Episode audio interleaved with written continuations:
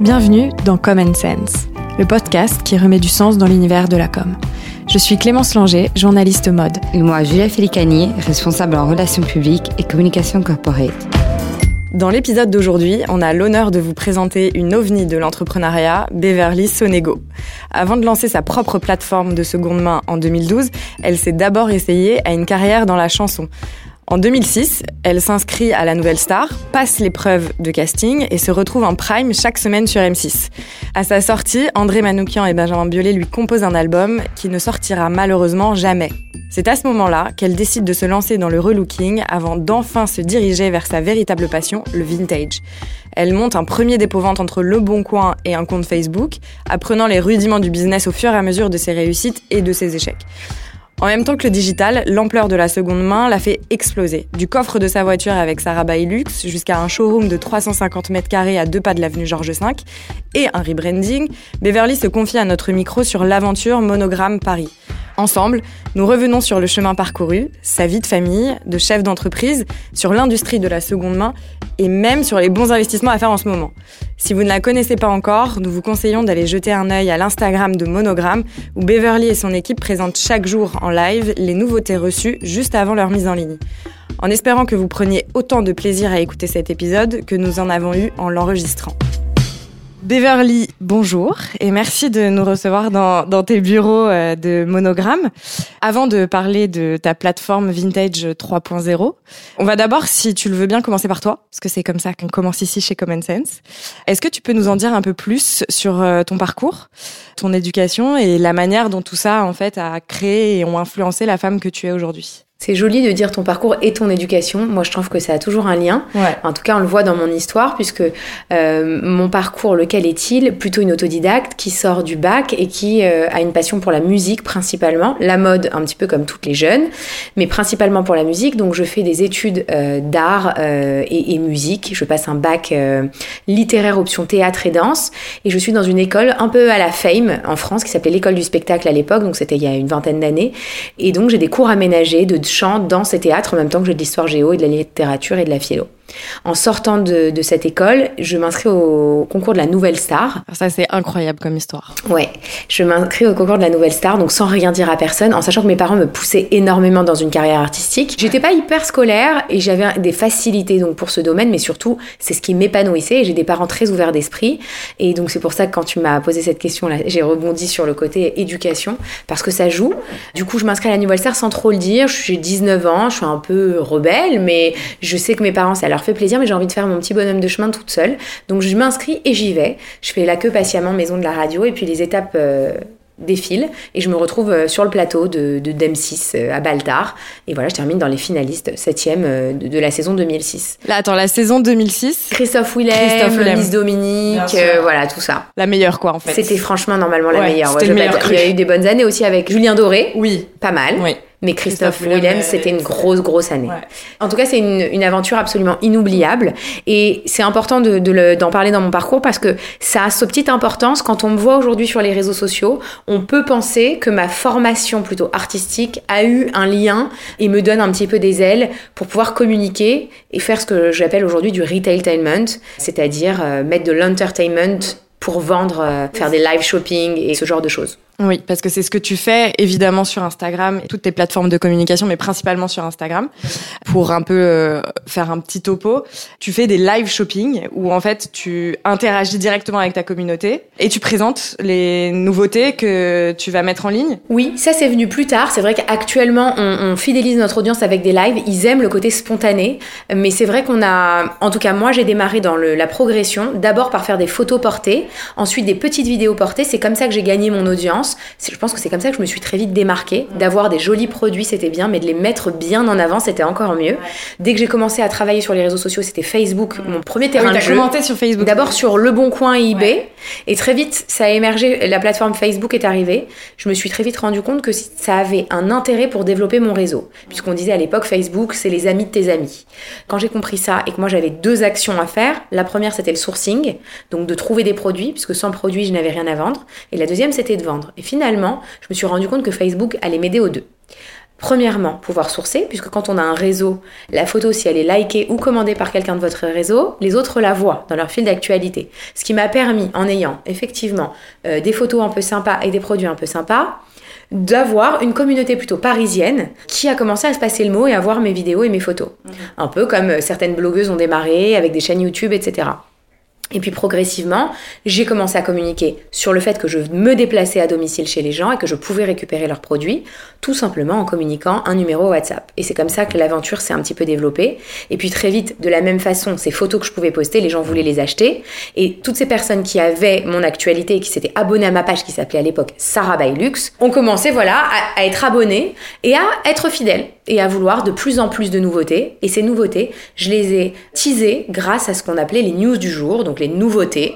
Tous les jours, des petites news du jour. Donc à l'époque, il y a 15 ans, il y en avait une, deux par jour, parfois par semaine, puisque j'étais toute seule.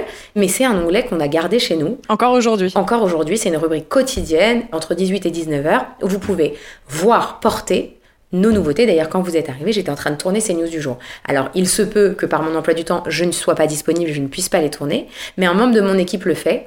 En tout cas, vraiment, on a une, vraie envie de garder cette rubrique auquel les gens sont attachés et même les nouvelles personnes parce que ça leur permet de se projeter et non pas d'acheter des produits qui sont effectivement des produits qu'elles connaissent pour la plupart parce que c'est des produits de grandes maisons de luxe mais pour lesquelles elles vont voir porter les proportions, l'état, découvrir, s'instruire, parce qu'on parle là aussi avec des femmes qui sont de plus en plus instruites et qui ont envie un peu de connaître les histoires des marques, l'histoire des matières. Et donc on est là aussi un petit peu pour cultiver à notre façon la mode et la façon de la consommer.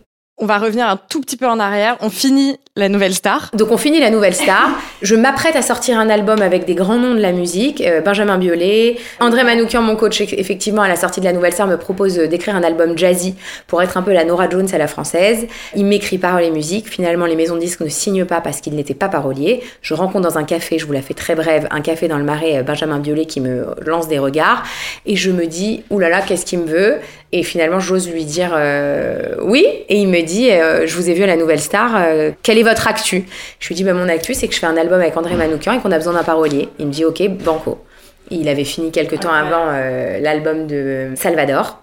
Donc il était très branché en plus un peu bossa jazz. Quand je lui dis que j'ai besoin d'un parolier, il m'écrit plusieurs chansons, je crois quatre ou cinq à l'époque. Finalement, le temps passe, c'est beaucoup beaucoup de travail pour peu d'élus. Et quand on sort de, de ce truc-là, il y a je donne un conseil parce qu'il y a peut-être des gens qui nous écoutent et qui sont aussi peut-être des musiciennes ou autres. Malheureusement, il y a des gens qui ont encore plus de talent que ceux qui vont percer, mais ceux qui vont percer sont un produit marketing. Mm. Et faire du jazz à l'époque où j'étais moi, c'était un peu moins marketing et c'était beaucoup plus difficile de percer. Donc finalement, je me rends à l'évidence, après quelques années de travail, deux ans, trois ans, euh, je me dis, moi je suis une femme active, je ne vais pas rester chez moi à attendre de faire euh, cet album. Et la musique me plaisait, mais pas au point de faire autre chose qu'un album et une carrière. Est-ce que pour toi, tu avais l'impression de faire un sacrifice? Non, c'était vraiment naturel pour toi. C'était une évidence. Ça, ça, se, ça, se, consumait peu à peu et je voyais qu'il y avait peut-être autre chose à faire. Du coup, fille de commerçant, du coup, rôle éducation. Mes parents me disent, et, pourtant ils n'ont pas du tout mâché leurs mots, euh, ils me mettent un coup de pied au cul en me disant euh, C'est bien beau, t'as fait la nouvelle sœur, t'as eu ton moment de gloire, mais il n'y a pas de honte à ni faire serveuse, ni faire euh, caissière. En tout cas, t'aimes la mode, t'as la tête bien faite, remonte-toi les manches et fais quelque chose.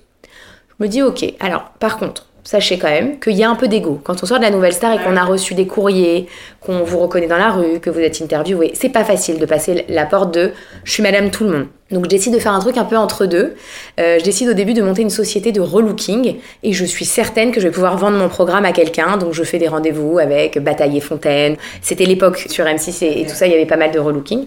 Pareil, ça perce pas mais je me démotive pas. Et là mes parents euh, me disent toi qui adores faire des brocantes, et c'est vrai que j'avais cette passion de faire des brocantes depuis toute petite, toi qui adores faire des brocantes, pourquoi tu fais pas du vide-grenier, du vide-dressing, etc. Ma mère me lance l'idée. Dis ok, bah commence-toi à m'ouvrir tes placards et on va voir ce que tu veux vendre. Et ça a démarré comme ça. Parce qu'en fait, le goût de la mode, c'est ta mère. Non, même pas particulièrement, même pas particulièrement, puisque ma mère est plus une amatrice de décoration qu'une fashionista. Mais moi, j'étais un petit peu compulsive sur les fringues, sans avoir d'attrait particulièrement au luxe, même si j'aimais ça, mais j'avais pas les moyens. Donc euh, je regardais ça un petit peu avec hauteur. Finalement, ma mère, elle m'a un peu ouvert son réseau, les copines, les tantes, les cousines, etc.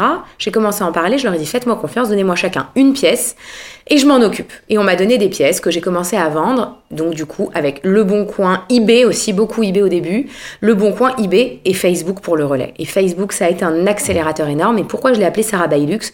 Peut-être une petite gêne de m'appeler Beverly et que Beverly était liée à la nouvelle star et que je sois dans l'échec de la nouvelle star pour faire autre chose j'ai eu ce truc-là, donc j'ai utilisé mon deuxième prénom. C'était un nom d'artiste. C'était un nom d'artiste. C'est mon deuxième prénom, donc il y a, y, a, y a, quelque chose. Mais je voulais rester un petit peu anonyme euh, face à ce nouveau euh, virage. Donc euh, j'ai appelé ça Sarah Bailux. Les années ont passé, je me suis un peu professionnalisée. On m'a fait confiance et du coup j'ai monté un premier petit showroom toute seule, avenue Foch, 8 mètres carrés, que je partageais avec une, une femme qui faisait des cours de sport. Elle m'avait laissé son arrière-salle. C'est rigolo, mais en fait c'était déjà une étape extraordinaire pour moi qui avait toute la marchandise dans mon coffre. Ouais, bien sûr. Je passais de Porte-Maillot à Boulogne, à Saint-Mandé, etc. Et je faisais la navette pour euh, téléphoner à des gens en disant La doudou de Montclair, 250 euros, très bien, j'arrive. Et voilà, j'encaissais, je déposais, etc. Ça vient un petit peu à une des questions qu'on a plus tard, c'est pourquoi tu as décidé de professionnaliser ton dépôt-vente? Alors, au début, moi, je suis retail pur, hein. je suis pas digital, c'est venu beaucoup, beaucoup plus tard. J'ai d'abord décidé de professionnaliser parce que, c'est une petite parenthèse, mais je suis euh, en couple avec mon mari depuis qu'on a 19 ans. C'est-à-dire depuis déjà l'époque de Nouvelle Star, j'en ai 35. Et lui, tout de suite, euh, d'abord, il a très vite cru en moi, mais en plus, il voulait pas que je fasse les choses de la maison. Moi, j'étais complètement euh, naïve à cette époque et lui, il avait plus de, background dans le travail. Il m'a dit, on fait pas rentrer des gens qu'on connaît pas et qu'on a rencontrés sur le bon coin chez soi pour être payé 250 euros une douze Montclair, tu vas te faire agresser un jour. Donc, je me suis dit, il me faut un lieu. C'est un peu les contraintes et les freins qui m'ont poussé à me professionnaliser sur le lieu. Donc ce showroom, pour moi, ça a été l'endroit qui m'a permis de recevoir mes clientes qui voulaient acheter, mais aussi, pourquoi pas, donner des rendez-vous aux clientes qui voulaient vendre. Bien que le service luxe que Monogramme offre aujourd'hui, c'est le service luxe que j'ai ouvert depuis le début avec Sarah Bailux. Bailux Dépôt Vente, ça a changé progressivement. Mais c'était d'aller chez la cliente et de lui offrir un service vraiment conciergerie clé en main. Je savais que si la clientèle avait des très belles choses à vendre, elle ne voudrait pas s'en occuper. Donc bien sûr, si j'ouvrais un showroom, c'était un plus, mais c'était plus pour la cliente qui achetait que la cliente qui vendait. La cliente qui vendait, je continuais à la fidéliser, à m'occuper d'elle clé en main. Ça, c'était la première chose. Puis, peu à peu, plus de produits, plus de clientes. Je me professionnalise pas forcément plus, puisque je me souviens qu'il y a eu de longues années où je suis restée avec mon petit facturier d'office dépôt euh, Tripli. Ça a beaucoup fait rire mon mari et mes amis pendant des années, et, aujourd'hui, quand ils voient où j'en suis, on en sourit tous, mais c'est des rencontres aussi qui nous permettent de nous professionnaliser. Donc, premier showroom, finalement beaucoup plus de produits. On se retrouve à je me retrouve à l'étroit dans ce lieu-là, mais passer le cap, en plus qu'il faut bien réfléchir, c'est le business model. Le business model, c'est de gagner de l'argent sans en dépenser. Mmh. Parce qu'en fait, je récupère un produit, grâce à la force de mes photos et l'attraction sur les réseaux, je revends un produit, mais je n'ai pas dépensé d'argent, vous êtes d'accord jusque-là. Aujourd'hui, c'est bien différent. Mais à l'époque, je prenais ce produit, s'il fallait, je l'entretenais un peu, mais c'était vraiment pas grand chose en termes d'investissement. Cette photo me permettait de vendre le produit et une fois le produit vendu, j'encaissais une commission. La deuxième chose qui m'a poussé à me professionnaliser, c'est la banque. Parce qu'un jour, ma banque m'a dit Madame, vous êtes auto-entrepreneur, mais vous avez dépassé le plafond, il faut s'en rendre compte. Ouais, donc tu as été obligée de monter des statuts. Et... Exactement, une société. Donc je me suis dit ah bon mais pourquoi c'est combien l'auto-entreprise et je, je connaissais pas ce monde. Et donc très vite je me suis mis un petit peu à voilà à rentrer dans, dans le sujet. Un deuxième showroom je fais tout un petit peu euh, comme on dit au doigt mouillé. Mm. je prends un deuxième showroom en me disant je ne sais même pas vraiment combien je gagne mais je pense que j'ai les moyens de prendre un showroom un peu plus cher. J'ai peur mais je fonce. Je suis une fonceuse depuis le premier jour. Il n'y a pas eu un business plan qui a ah été non, fait. jamais. Parce que ça c'est quand même une question non. que beaucoup de personnes nous posent toujours le business plan qui est quand même une preuve de la page blanche qui fait peur à beaucoup de personnes. Vous allez rire, la notion du business plan, je pense qu'elle est arrivée il y a il y a 10 mois avec l'embauche de notre DG. Je pense que ce terme, je l'avais jamais employé avant et pourtant ça fait 15 ans que je bosse. C'est assez fou. Bah, en fait, c'est là où on se rend compte que tu es vraiment autodidacte de A à Z et tu t'es laissé un peu porter par le business et tu t'es développé comme ça, en fait, au fil à la fois de tes problèmes, à la fois de tes réussites et c'est un mélange de tout ça qui t'a fait évoluer. L'autodidactie, on le note. Le côté développement organique, totalement oui. Une sorte d'intelligence émotionnelle et intelligence un peu business qui vient de mes parents aussi et de mon mari parce que je suis une vraie éponge. Ça, tous les gens qui me rencontreront pourront vous le dire. Euh, je suis quelqu'un qui sait écouter et qui pioche énormément. Alors attention, quand c'est sa propre boîte, des fois on met des freins parce qu'on a, on a des convictions. Moi j'étais purement retail. Quand euh, mon mari, à un moment donné, il me regardait bosser, il me disait T'es tripli, c'est plus possible, faut prendre des ordis. Je lui dis Je peux pas acheter un ordi, à quoi ça sert?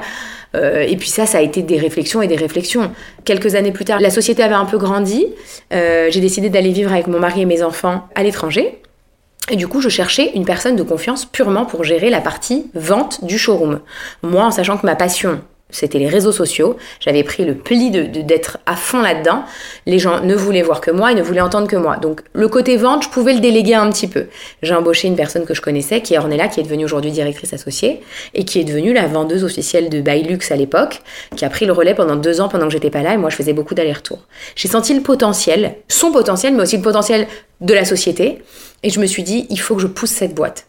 Et j'ai poussé cette boîte, et notamment grâce à Ornella, qui m'a poussé à digitaliser, qui a été une des premières à me dire c'est bien beau les réseaux sociaux, c'est bien beau Instagram, mais viens, on fait un site.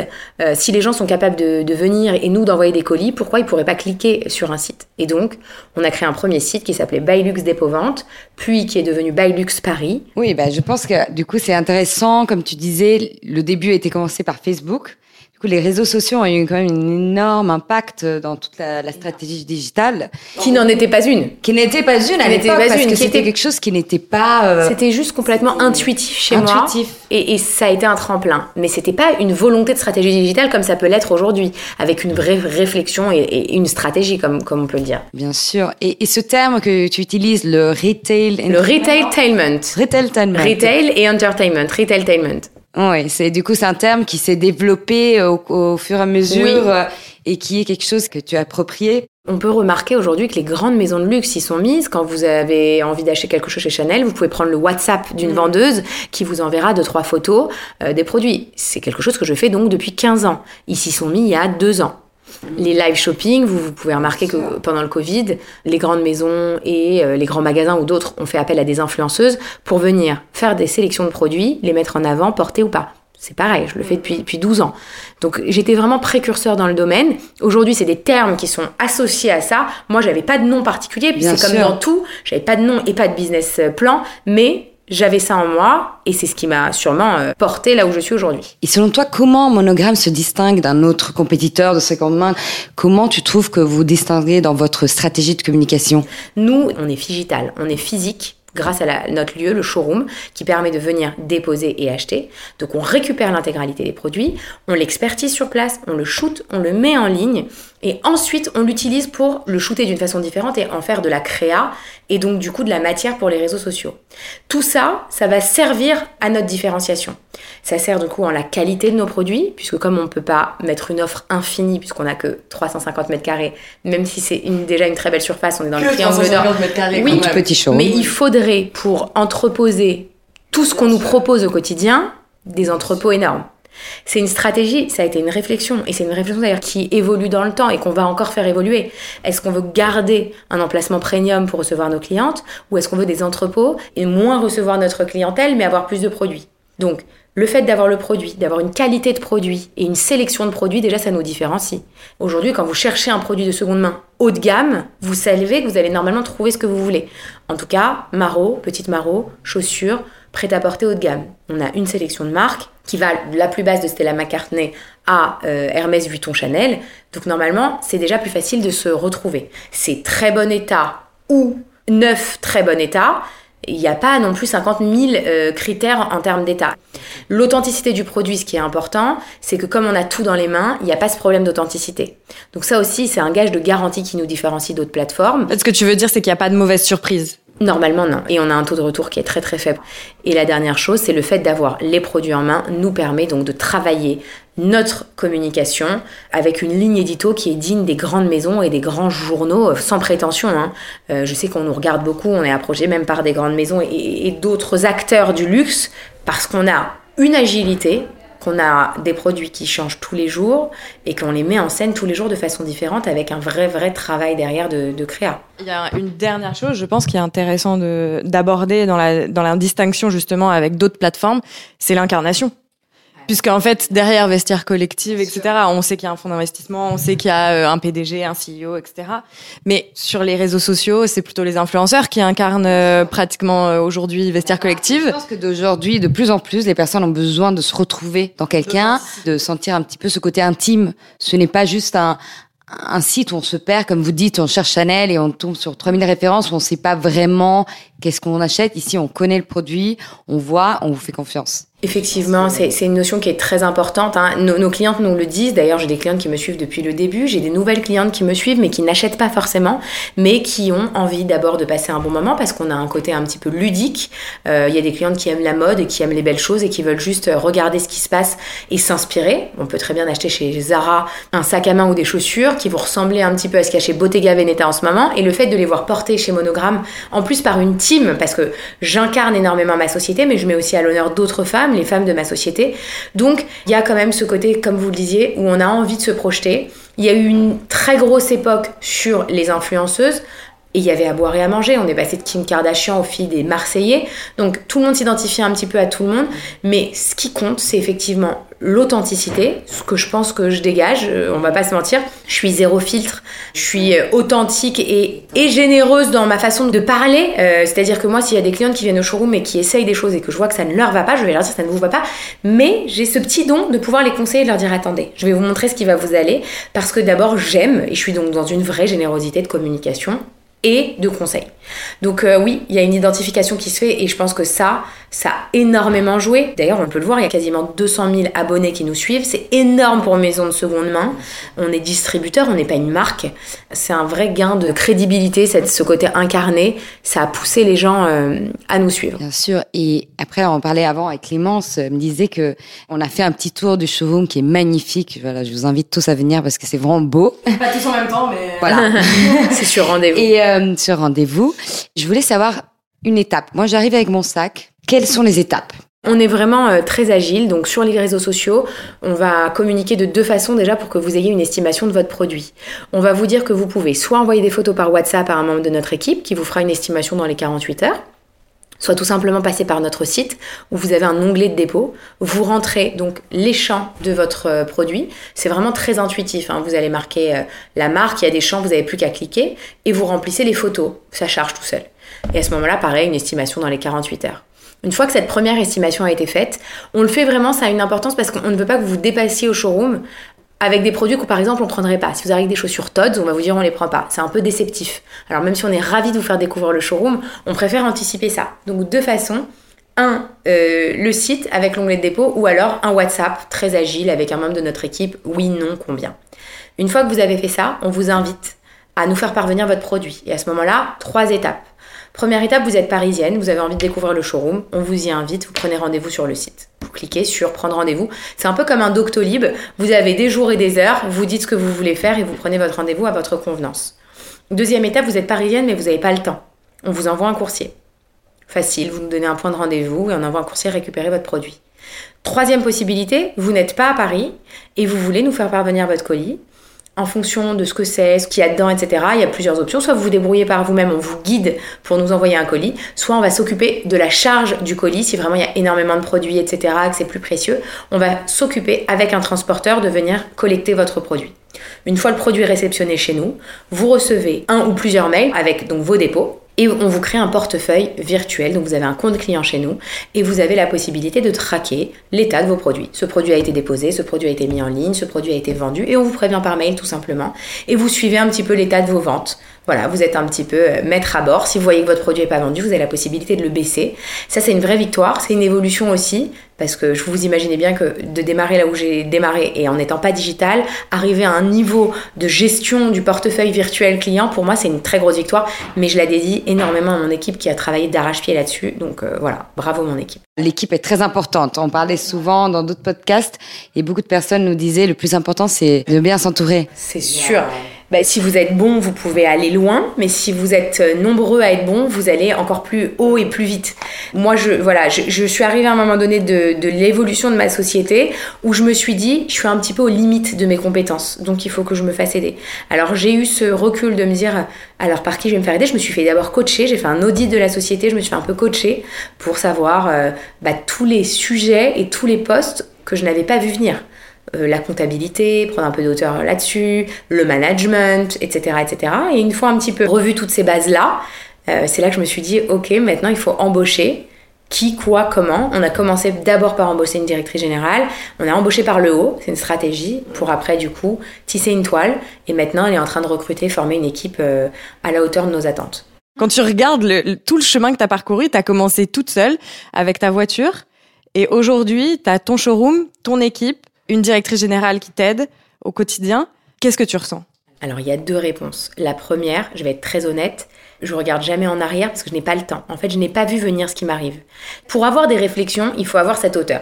Alors, j'essaye de la gagner, mais je suis tellement dans l'opérationnel et je suis tellement débordée. Et ce qui fait que je suis débordée aussi, c'est parce que j'ai une société en hyper croissance et que j'ai quatre enfants. Donc forcément. Ça, c'est incroyable aussi. Hein. Forcément, le temps me manque. Et puis un mari. Bien ça prend beaucoup de temps, Marie. Donc 5 enfants, tu veux dire 12. Excusez-moi, ça, ça compte triple. Donc pas beaucoup de temps, mais j'ai une sorte de naïveté et de pudeur à regarder le parcours. Maintenant, c'est vrai qu'en fait, Bien sûr, je vous mentirais si je vous disais que je n'ai pas fière. Je suis ultra fière. La fierté, je la vois et je la ressens par rapport au regard de mes proches. Il y a plusieurs personnes qui vont me rendre fière et qui vont me faire réaliser. Alors, il y a les clientes qui viennent et qui m'attrapent euh, entre deux couloirs parfois quand elles me voient parce que je suis beaucoup moins au showroom. C'était mon poste, le showroom. Enfin, il faut savoir qu'aujourd'hui, il y a quasiment 25 personnes qui travaillent dans la société. Il n'y a pas un poste que j'ai pas fait. Enfin, si, peut-être quand même. Parce que là, il y a des nouveaux postes en création, donc notamment tous les métiers du digital. Mais j'ai fait tous les métiers plutôt basés retail. Mais le showroom, je l'ai géré seul pendant des années, puis après avec d'autres personnes. Donc, je connais les clientes. Et il y a des clientes qui sont là depuis le début. Donc, souvent, elles me disent mais vous réalisez ce que vous avez fait. Et là, je m'arrête et je dis, ah ouais, c'est vrai, merci beaucoup. Mais c'est touchant. Et puis il y a la fierté de mes parents qui m'appellent quand ils voient euh, un reportage sur euh, le journal du JT, un BFM Business, un article dans le, JDD, euh, enfin voilà. Et puis là, du coup, remerciement à mon équipe de presse de, de Dress Code qui nous accompagne et qui nous permet de rencontrer des gens extraordinaires et du coup d'offrir aussi une visibilité et une dimension incroyable à ce succès. Parce que le succès, quand il commence à se, se, faire savoir, ça prend une autre dimension. Donc, je les remercie aussi pour ça. Parce que ce début aussi de, de relations publiques, justement, avec Dress Code, ça a commencé quand? C'était il y a un an? Oui, il y a un an, je crois qu'on a commencé juillet. Euh, et donc en fait, ça correspond également à ton nouveau développement et à ton accélération euh, avec Monogramme. je vais vous dire. En fait, ce qui s'est passé, c'est qu'ils nous ont connus. On n'avait pas encore rebrandé, mais on était à l'aube du rebranding. Euh, je les ai un peu poussés pour qu'ils nous prennent quand même, alors qu'ils étaient peut-être plus pour nous prendre au moment du rebranding. Mais ça a été intéressant de travailler sur l'ADN et la culture d'entreprise et de comprendre qui on était. Ça nous a rendus attachants à leurs yeux. Ils ont compris le business. Ils ont montré une première facette de la société à certains certains journalistes qui ont été forcément moins séduits qu'ils l'ont été quand on a rebrandé, puisque le rebranding a permis une professionnalisation et une crédibilisation de la société. Mais je pense que Dresscode a vu cette évolution et du coup a été elle-même sensibilisée et a eu cette possibilité aussi d'aller voir les journalistes en leur disant regardez on passe d'une petite boîte qui s'appelait Bailux à une moyenne boîte qui s'appelle Monogramme et tout à coup hop dimension. Ouverture d'un stand aux Galeries Lafayette permanent euh, des papiers à droite à gauche et puis même pour eux c'est une victoire de mener euh, cette progression d'une société qui éclore un petit peu. Ils l'ont fait avec de nombreuses sociétés. Ils ont accompagné des sociétés comme Mage depuis sa création à ce qu'ils sont aujourd'hui. Donc je pense que c'est une victoire pour aussi des agences de presse de voir des petits bébés un peu émerger comme ça. Complètement. Et est-ce que tu aurais un conseil à donner à de jeunes entrepreneurs qui ont envie de monter euh, leur entreprise, quels conseils tu donnerais aujourd'hui? Bah, Des conseils un petit peu bateaux, hein, croire en ses rêves. Euh, non, mais c'est pas faux. Je pense qu'il y a, une détermination professionnelle à avoir. Moi, je suis maman et je suis maman de quatre enfants, dont un qui a 12 ans, qui est donc en cinquième. Donc, je lui donne des conseils sur sa vie future. Et c'est vrai que ce qu'on conseille à mon fils, mais ce que je conseillerais à des jeunes, c'est de faire des études. Moi, j'en ai manqué. Et aujourd'hui, je pêche, mais j'ai euh, quelques petites euh, facultés ou dons, euh, intuitions qui m'ont beaucoup servi, mais je fais partie d'une des époques, des dernières époques où les autodidactes réussissent. Et c'est ce que, ce que m'ont dit mon fils, mais toi, t'as pas vraiment fait d'études, maman. Ouais, mais ça n'existe plus, cette époque. On est dans une époque où, premièrement, il faut faire des milliers d'études, beaucoup, beaucoup d'études, pour avoir beaucoup de compétences et de connaissances. Et après, ce qui fera la différence dans un entretien d'embauche, c'est ta personnalité. Donc c'est ça que je conseille aux gens. C'est d'abord de se baquer et d'être solide, et de travailler les métiers du digital, parce qu'aujourd'hui, c'est ce qui compte le plus. Mais aussi de se cultiver, de voyager et de s'assurer d'avoir une personnalité qui fasse la différence. Si vous voulez devenir entrepreneur, c'est ce qu'il faut en tout cas, il faut ces armes-là. Un peu de confiance en soi, euh, beaucoup de confiance en soi, et du travail. Et du travail parce que comme vous vous imaginez, on n'arrive pas là par hasard. Je n'ai jamais, jamais, jamais compté mes heures et je les compte pas aujourd'hui. Et j'ai embauché une directrice générale, je vous fais une petite confidence, en me disant génial, je vais lever le pied. Bon, bah alors je vous avoue que je n'ai jamais autant travaillé. Parce qu'en fait, on se rend compte que le travail appelle le travail et que quand vous amenez des gens qui sont compétents autour de vous, si en tout cas vous avez compris à quoi sert ce type d'embauche, c'est que vous voulez être tiré vers le haut, drivé, et du coup vous avez besoin de travailler encore plus, et vous-même de tirer les éléments qui ont moins de connaissances vers le haut avec vous et d'apprendre tous les jours. Donc ça demande d'être et dans l'opérationnel, et dans la stratégie, et de travailler beaucoup plus mais c'est passionnant. Après, la famille, c'est important. Si vous avez les parents, je l'imagine, ils ont, ils ont fait un rôle euh, incroyable. Mes parents jouent un rôle immense, euh, un, un rôle de me soutenir, de m'encourager et de me donner des bonnes valeurs et des bonnes bases.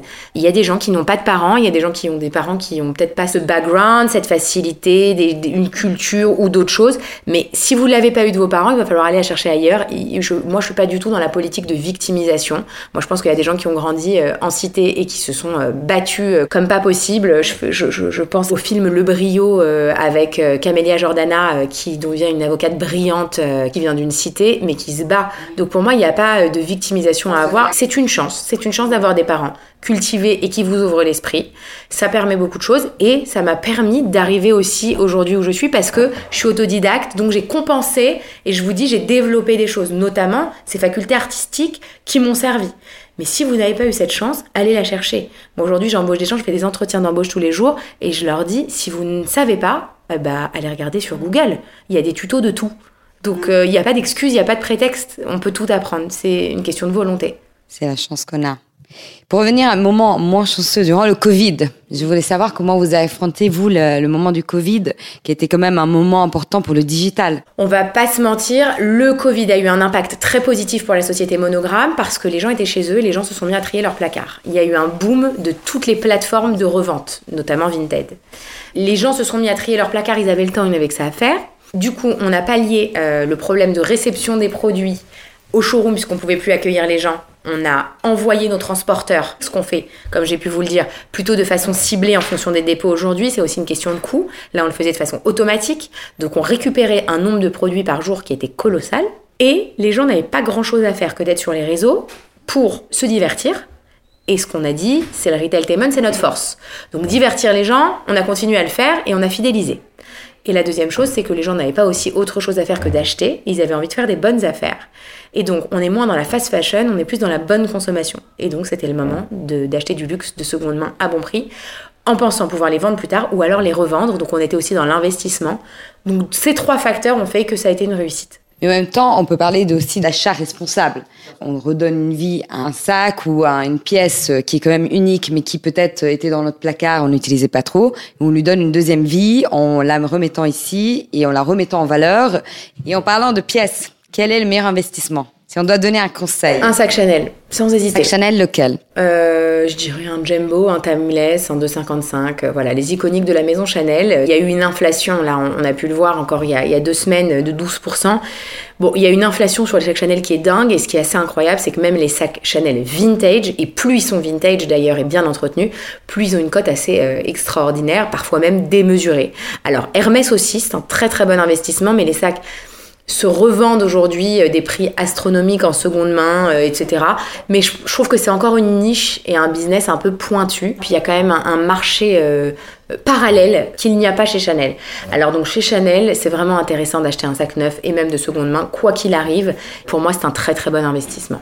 Et quand tu parles de marché parallèle pour Hermès, par exemple, tu veux dire que ça se revend euh... bah voilà, on voit qu'il y a une frustration du client euh, en boutique et du coup, je pense qu'il y a, euh, ils ont créé euh, malgré eux, une sorte de réseau de, de, voilà. Moi, en tout cas, quand je me mets sur des plateformes de seconde main, type vestiaire collective ou autre, et que je vois des sacs à 20 000 euros, je suis un petit peu choquée. Euh, moi, quand mes clientes me demandent si j'ai des sacs, malheureusement, non. J'aimerais pouvoir offrir des sacs de seconde main plus souvent à notre clientèle, mais je pense que les, les clientes qui achètent du Hermès ne les revendent pas forcément. Ce qu'on voit chez nous, c'est plutôt des Kelly ou des Birkin qui datent, on va dire, d'une vingtaine d'années des Kelly dont des femmes ont hérité, elles pensent que c'est pas leur look, etc. Donc plus des vintage. Mais les Kelly et les Birkin, en tout cas les iconiques de la maison euh, Hermès, récents, les gens les gardent. Les gens les gardent parce qu'ils les ont payés cher, ils les ont bien entretenus, c'est des sacs de qualité, donc la qualité ne se dégrade pas forcément avec les années. Et en plus, je pense qu'ils veulent euh, les transmettre. Et est-ce que tu remarques, lorsqu'il y a des marques, comme on dit, à la mode ou trendy, est-ce que tu remarques des booms? Je pense à Off-White, je pense à Bottega Veneta, je pense à Jacquemus. Est-ce que toi, tu, tu l'analyses aussi et est-ce que vous l'utilisez du coup après pour communiquer et pousser un peu ces produits-là? Bien sûr. Bah, nous, ça fait pas, c'est des marques qui font pas partie normalement de notre catalogue à l'année, mais c'est vrai que quand il y a une marque qui se développe dans un temps euh, court comme ça et qui est extrêmement médiatisée, donc tu l'as dit, Jacques Mus, normalement c'est une marque que je n'aurais pas prise, mais on a vu le Chiquito, là, Chiringuito, je sais plus comment il s'appelle, Chiquito, qui a cartonné. Bon, bah, au bout d'un moment, je me suis rendue à l'évidence, je l'ai pris, le panier aussi, euh, Louis V, euh, carton, Bottega, Off-White. Donc on a pris, on a pris, on a vendu. Et après, à un moment donné, ça s'essouffle. Mais c'est pas grave, on passe d'une marque à une autre et puis on suit les tendances. Mais c'est ça l'importance de la sélection chez Monogramme. On veut avoir les iconiques, on veut avoir les classiques et on veut avoir les tendances. Donc on a un panel euh, intéressant. Et c'est quoi les best-sellers de chez Monogramme en ce moment? C'est quoi les trucs les plus vendus? Les trucs les plus vendus, c'est Vuitton, Chanel, Gucci, Saint-Laurent. Voilà, les petits classiques, euh, on va dire, euh, entre le produit accessible, on va partir de Gucci et Saint Laurent avec un panier moyen aux alentours de entre 700 et 1400 euros, on va dire, qui ramène quand même un produit avec une décote entre moins 30 et moins 70% par rapport au prix boutique. Et après, il va y avoir ceux qui ont un panier moyen un petit peu plus élevé, qui vont vouloir acheter un Vuitton, type Neverfull, Speedy, Alma ou un sac Chanel. Et à ce moment-là, ils vont se diriger soit vers un vintage quand ils ont à peu près 1005 ou 2000 euros de budget, ou alors un peu plus et ils vont aller vers des iconiques plus récents. Bon, on voulait te remercier déjà pour cette interview. Et avec Clémence, on est admiratif de la mère que tu es, de la businesswoman. Et on voit vraiment cet amour pour la boîte, pour Monogramme. Et du coup, on se disait, qu'est-ce qu'on peut te souhaiter pour Monogramme? Qu'est-ce qu'on peut souhaiter? Parce que tu es une femme accomplie. Qu'est-ce qu'on peut faire de plus? Écoute, euh, moi, quand on me pose ce type de questions, je souhaite que tout avance et euh, dans la facilité. Ça, c'est, c'est vraiment quelque chose que je souhaite, c'est-à-dire d'avoir le moins d'embûches possible et que tout se fasse naturellement, que je puisse garder une vie, euh, on va dire, assez équilibrée, parce que l'équilibre a une grande importance. Vous êtes des femmes, vous le savez. Donc de pouvoir doser entre ma vie de maman et ma vie euh, professionnelle, c'est très important. C'est deux challenges énormes et on n'a pas le droit à l'erreur un peu ni sur l'un ni sur l'autre.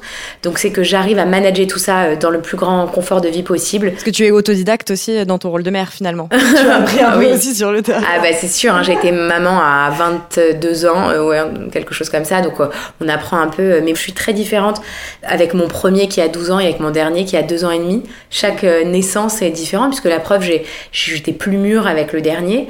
Donc on est différent, mais, mais c'est vrai que voilà, je, souhaite que tout se fasse avec plutôt facilité et que ça évolue, qu'on entende parler de monogramme, que ça devienne vraiment un des leaders du marché de la seconde main en France, en Europe et peut-être à l'étranger en gardant autour de moi mon équipe que j'aime énormément, euh, notamment mes piliers qui sont là depuis des années et que j'ai toujours une aussi belle relation avec eux que, que j'ai depuis tant d'années parce que c'est pas pareil s'ils sont pas là et j'aime euh, faire grandir le bébé avec ces gens-là et au même titre que bah, on a toujours envie de voir euh, ses enfants grandir avec leur père, bah, c'est un peu la même histoire. Voilà, donc c'est si vous voulez me souhaiter quelque chose, c'est ce dont je rêve. Merci. Finir sur une note aussi positive, c'est quand même parfait. Merci beaucoup Beverly en tout cas. Merci à vous les filles. C'était un plaisir. Voilà, c'est la fin de notre sixième épisode. Merci de l'avoir écouté. Avant de vous retrouver pour une nouvelle rencontre, on vous souhaite de passer de merveilleuses fêtes de fin d'année. À de vous retrouver et à très vite sur Common Sense.